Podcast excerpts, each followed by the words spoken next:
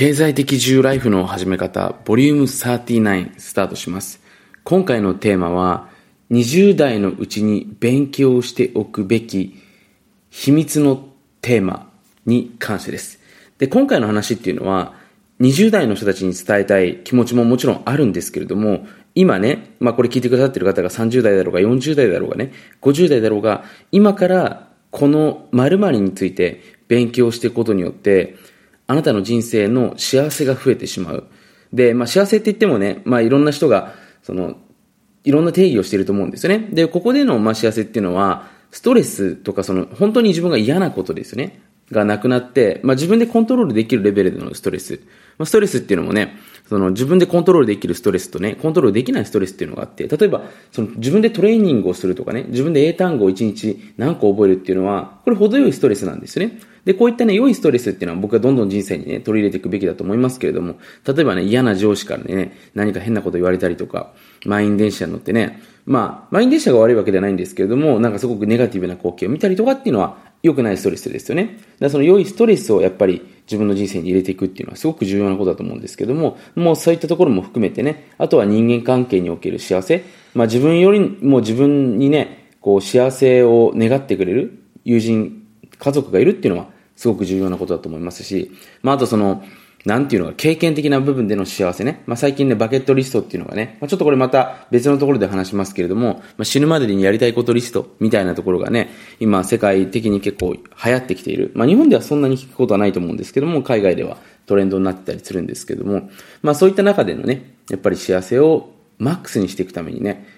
なるべく早めに勉強していくべきテーマっていうのがあると思うんですね。で、今日はそれについての話をしていけたらなというふうに思います。で、これは実際にね、僕自身の反省の意味も込めてね、あの、話します。で、僕がね、勉強して実際に良かったこともあれば、逆に言うと、ちょっと勉強するのが遅かったなっていうふうに思うものもあるわけですよね。なので、それについて今日はね、話をしていけたらなというふうに思います。で、今の時代っていうのは、その、この何を選ぶかっていうので、まあ変な話、人生のある程度の豊かさって決まってしまうと思うんですよね。まあ例えば分かりやすい話をすると、これから今後伸びていくテーマっていうのをね、勉強していけば、当然ながらね、それによって、あの、たくさんの恩恵を得られると思うんですよ。まあすごく分かりやすい話をしたら、最近だったらそのメタバースとかもそうだと思いますし、まあブロックチェーンとかもそうだと思いますし、割とその世界の今トレンド、まあ世の中の人たちのベースにこれからなりつつあるものを勉強していけば、当然ですね、それなりに、あの、報いっていうのを得ることはできるわけだと思うんですね。で、それが例えばね、その価値が要はないもの。例えば昨日もね、僕エンジニアの方、エンジニア自分でね、やっている方に話したんですけども、エンジニアスクールをやろうと思ってますって言っても、今もうそんなスクールっていうのはたくさんありますよね。で、基本的にスキルを今教えるスクールっていうのは、もう、たくさんあるわけなんですよ。だから、しかもね、そういったものの価値っていうのも、例えば、まあいろんな今アプリケーションとかね、サブスクが出てきているので、ものすごく下がってきてるんですよね。要はスキルを身につけるときにお金をわざわざ払う人たちが減ってるわけなんですよ。当然ながらね。だから別のね、付加価値がない限り、そういったものは難しいんじゃないのって話をしたんですけども、だ例えばね、そういったところも一つ知っておくことによって、その、まあ今後自分が何に一番力を入れると報われるのかっていうことがわかるわけですね。でそんな中で、まあこれ人生通して使えるもので絶対に勉強しておいた方がいいことっていうのをまずね、話していきたいなというふうに思います。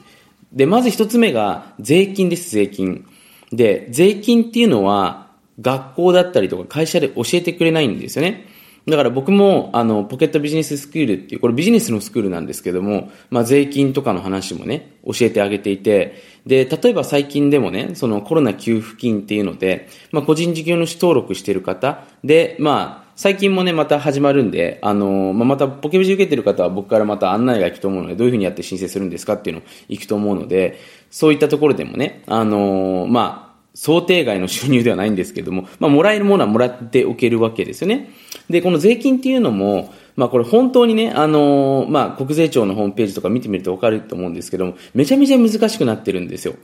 で、例えば僕は非居住者って日本に住んでいない人なので、あの、まあ、基本的に日本に納税することっていうのはないんですね。まあ、日本での、まあ、会社とかもあるので、まあ、そこから配当金とかもらうときは、まあ、源泉徴収という形で受け、やった後に、あの、まあ、振り込んでもらったりとかっていうのはあるんですけれども、まあ、そういうところはないんですね。で、で例えばそういう居住者、非居住者に関しての説明も、国税庁のホームページ見ても、めちゃめちゃ難しく書いてるんですよね。専門的な用語とか、わざわざこう、難しいようなね、説明をあえてしてるんですね。まあ、あえてなのか、ちょっと本当にね、説明が下手なのかわかんないんですけど、でそういう風になると何が起きるかっていうと、誰もそういうのを勉強しようとしないわけですよ。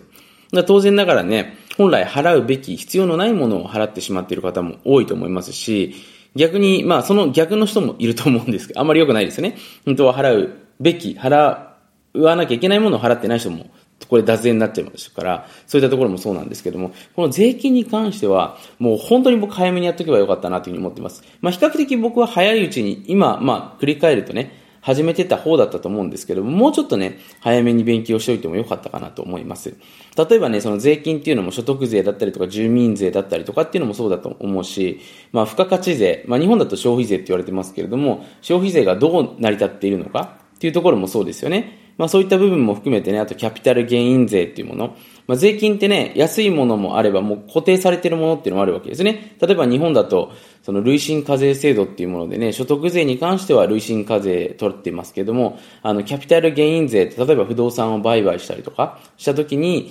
出てくる利益、まあ、投資における収益もそうですよね。仮想通貨以外に関しては。こういったものっていうのは、そのもう固定されてるわけですよね。20点。まあ、20%よりちょっと高かったと思うんですけども。だからそういうふうにして考えてみたときに、どこで自分がお金を稼ぐと一番残るのかっていうのが見えてくるわけだと思うんですね。で、こういった部分を知らないで、例えばね、自分が給料1億円取るのと、まあ、1億円のその株式のやり取りをするのか、だったりとかすると、全くそこからの手元に残るお金って変わってくると思うんですよ。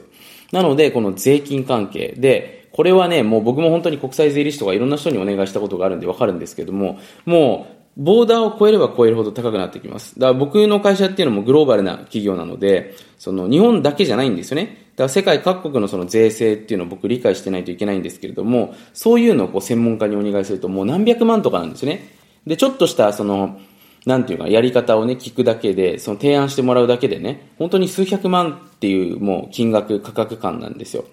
まあでもそれだけやっぱり税金っていうのは何が起きるかっていうと、勉強しておくことによって手元に残るお金も変わってくると思いますし、逆に損しない人生っていうのは待ってるわけなんですね。だ今日ね、僕別に税理士の資格免許持ってないのでね、ここで話すことっていうのはできないんですけれども、ただね、こういった部分も一つ、チップスとして知っておかないと、非常に損する場合っていうのが多かったりもすると思います。で特に例えばインターネット系の会社とかオンラインの会社だったら、その、まあ、変な話、デジタルコンテンツだったりとかデジタル上のサービスだったら、そのサーバーの所在地っていうところが結構ね、重要になってくるので、別に日本でビジネスする必要っていうのはなくなってくるんですよね。日本人に向けて別に海外から、その、まあ、仕事をしていくっていうことも、これ当然できるようになりますので、まあ、こういった部分もね、知らないと、あの、本当にね、手元に残るお金っていうのが変わってきたりもします。よくね、富裕層の間でも最近、タックスヘブンっていうね、あの、パナマ文書とかで、まあ、有名になってね、知ってる方も多いと思いますけれども、結構ね、安易に、まあ、すごく税金が安い国に、日本に住んでいるのにも会社だけ作って、そっちにお金だけ流してる人いるんですけども、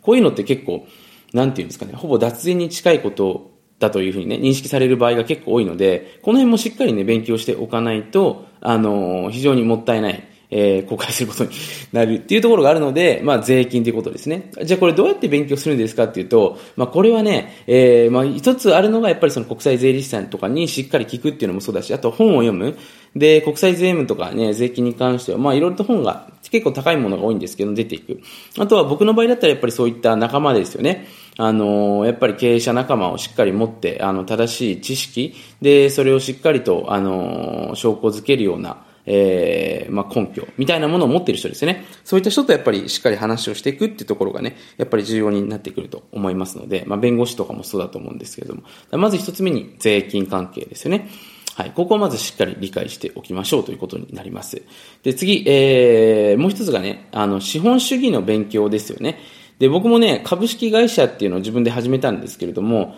まあ、始めた後にこう株式の仕組みとかっていうのは勉強したんですね、初めて。で、株っていうものがね、なぜな、な、どういう仕組みなのかっていうのを、まあ、会社やった後に勉強したんですよね。で、まあ、会計の勉強とかもそうだったんですけれども、まあ、当時逆にね、そっちを勉強しなかったから、マーケティングの方に集中できてビジネスが伸びたっていうのもあるんですけども、ただこれもね、もうちょっと僕的には早く勉強しておいてはよかったかなと思います。で、これは株式会社の仕組みっていうのもそうなんですけれども、やっぱりその資本主義ですよね。このキャピタリズムっていうものがどうなってるのかっていうのをね、しっかり知っておかないと、やっぱりもったいなかったなっていうふうに思うことが結構あったんですよね。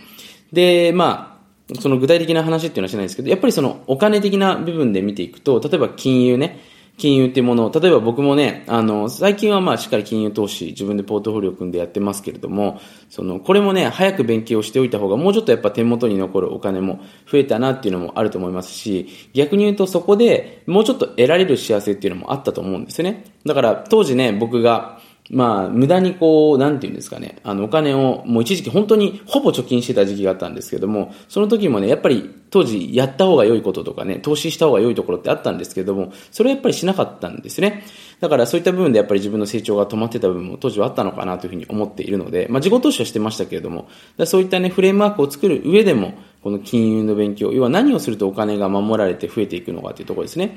で、例えば、まあ今アメリカがね、テーパリング、まあいろいろ金利をね、上げるって言ってますけども、じゃあそれが起きた時にどういうふうにね、何が上がって何が下がっていくのかっていうところもそうなんですけども、そういったやっぱりしっかり、えー、金融の勉強っていうのをね、もっとしておけばよかったかなというふうに、思っております。で、逆に言うとですね、まあ、勉強しておいてよかったこと、やっておいてよかったことっていうのがたくさんありまして、で、これ一般的に言われているね、その20代ですべき何々のこととか、そういう話ではなくて、まあ、これは本当人生単位で使えることですよね。例えば僕潜在意識とかそのメンタルの勉強っていうのも10代の中盤からしたんですね。結局自分といかにして付き合っていくのかっていうところだと思うんですけども、まあ今ね、あの、海外でもメンタルヘルスとかね、まあ日本でも最近、まあその、健康的なマインドを持っていくためのあの勉強とかね、そういった生活を送る人って増えてきてると思うんですけれども、まあそういったやっぱり自分とやっぱりいかに付き合っていくのかっていうのがね、結局人生幸せに生きていく上で非常に重要なことですので、そこの勉強は僕も本当に早い段階でしておいて、特に潜在意識とか心理学とかの勉強ですよね。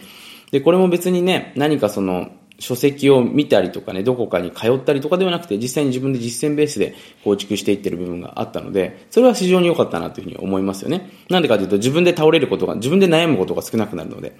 で、あとは、まあ、人生で多くの人が悩むのは人間関係のトラブルなんですけれども、ここも僕はコミュニケーション、まあ、人との距離感っていうのを、その10代のうちにね、まあ、一通り僕はイベントも、年間で何回ぐらい？もう本当に100回ぐらい冗談抜きで、まあ、100回、そうですね、100回ぐらいやってましたので、飲み会とかも含めてね。やってたので、その中でのやっぱりその対面心理だったりとか、その、まあ、人がね、どういう人が裏切るのかっていうのもそうだと思いますし、嘘をつく人もそうだしね、まあ、裏切る人もそうなんですけれども、まあ、その人生のパターンっていうのをね、しっかり見ること、現場で見ていくことができたので、ここはやっぱりすごく良かったですね。だから付き合うべき人と付き合うべきでない人っていうのもね、しっかりわかりますし、逆にそれをね、僕が人から相談された時も、あ、この人はこう思ってるから付き合わない方がいいなっていうやっぱりアドバイスもできるわけですね。だからそういう部分の、その人と会ってきた数か、えー、実際に僕の、まあ、なんていうんですかね、こう悩まない今生活を作ってくれてるっていうのは正直ありますので、まあ、人を見る力がだからついたっていうところは本当に良かったですね。これだから知らないで、結構お金持った後にね、付き合うべき人じゃない人と付き合ってね、よく良い話とか変な話持ってくる人たくさんいますから、そこで結構後悔してる人とかね、あの、振り回されてね、えストレス抱えてる人すごく多いので、まあ、そこは本当に僕は良かったのかなというふうに思っております。だこの辺はね、ちょっと僕付き合うべき人とかに関しては、僕の方でも、あの、そういった講座とかね、人間関係に関して、心理学に関してはかなり強いので、やっているのでね、もしよかったら、僕のね、講座で勉強してもらえるとね、結局人間関係っていうのは一生続いてきますから、あの、いいんじゃないかなとは思いますけどね。はい。で、まあ、それが一つ目ですよね。で、あとは、その、さっきも繰り返しになりますけれども、本当に自分の操作方法っていうところで、まあ、実際にね、僕自身は、あの、いかにしてやっぱりこう、自分の、その、なんで可動域を高めていくか。だから簡単に言うと24時間の中で自分が持っているより以上のパフォーマンスを出した方がいいわけですね。まあ自分のフロー心理学もそうだしと思うし、その、まあ自分の充電っていうところもそうだと思うし、まああと病気しないっていうところも健康もそうだと思うんですけども、これがやっぱりね、早めに分かっておけば当然自分も動きやすくなりますし、当然ね、同じことをしてもそこから得られる結果っていうのは変わってくるわけだと思うんですよね。だからそこら辺の部分っていうのは今、ほら日本でね、マニュアルの勉強とかしてる人って多いと思いますし、教科書とかね、フレームワークを勉強してる人って多いと思うんですけども、自分の勉強してる人っていないと思うんですね。自分の身体性とか心の動きとかね、何が自分にとってモチベーションポイントなのか、で逆に何が自分にとってそのストレスになるのかっていうのをしっかりね、まあ最近ではそういった部分をね、DNA 検査でもね、分かったりもしますしね、まあそういった検査とかその外部の、あの、機関に、あの、外注して、えー、見ることっていうのもできるわけですよね。まあスニップスとかもそうだと思うんですけれども、だそういった部分をね、しっかり僕はやっといた方が良かったのかなというふうに、まあ思っております。だ今日の話でもそうなんですけど、結局やっぱり人生通して豊かになる人っていうのは、もう人生単位で使えるものっていうのを早い段階で身につけてる人なんですね。健康とかやる気とかっていうのはこれ一生続いていくじゃないですか。まあやる気ってすごくチープに聞こえますけど、ホルモンとかですね、風老状態もそうだと思いますけど、脳波もそうだと思いますけど、そういう一生使えるもので逆に言うと、一生頭を悩ませるものですよね。まあそれこそお金とか税金とか、あとはその人間関係、こういったものっていうのも、やっぱり早い段階で勉強しておくのとしておかないのだと、全くもって運命の差が出てくると思うんですね。だから僕の本当にそのコンセプトでね、まあ僕が今一つ自分でもあの教育ビジネスやってると思うんですけども、そこで伝えてることってのはやっぱり一生その使えるものっていうのをもう今から勉強しておくことなんですね。それをちょっとね、まあ、今回もここで、あの、メインメッセージとしてお伝えしたいなというふうに思いますのでね、まあ、ちょっとまた一生使える、あの、本当の意味での原理原則というか、ベースにあるものをね、また、この番組でもね、えー、シェアできる範囲ではシェアしていけたらなというふうに思いますので、楽しみにしていてください。はい。まあ、そんなわけでね、今回の、え、音声はここで終わりますけれども、いつもね、聞いてくださって、本当に本当にありがとうございます。またね、リクエストだったりとかね、まあ、いろいろと感想だったりとかございましたら、え、こちらのコメントでもいいですしね、あと僕の無料メルマがですね、あの、YouTube では話せないこと、あの、こういった音声では話せないことをね、え、シェアしているクローズドのメルマガがありますのでね、そこにまた送ってもらえたら、いろいろ感想とかですね、えー、もう含めてなんですけども、あの、僕の方からも、え、返信させていただくと思いますので、ぜひチェックしてみてください。そんなわけで今回も最後までご清聴ありがとうございました。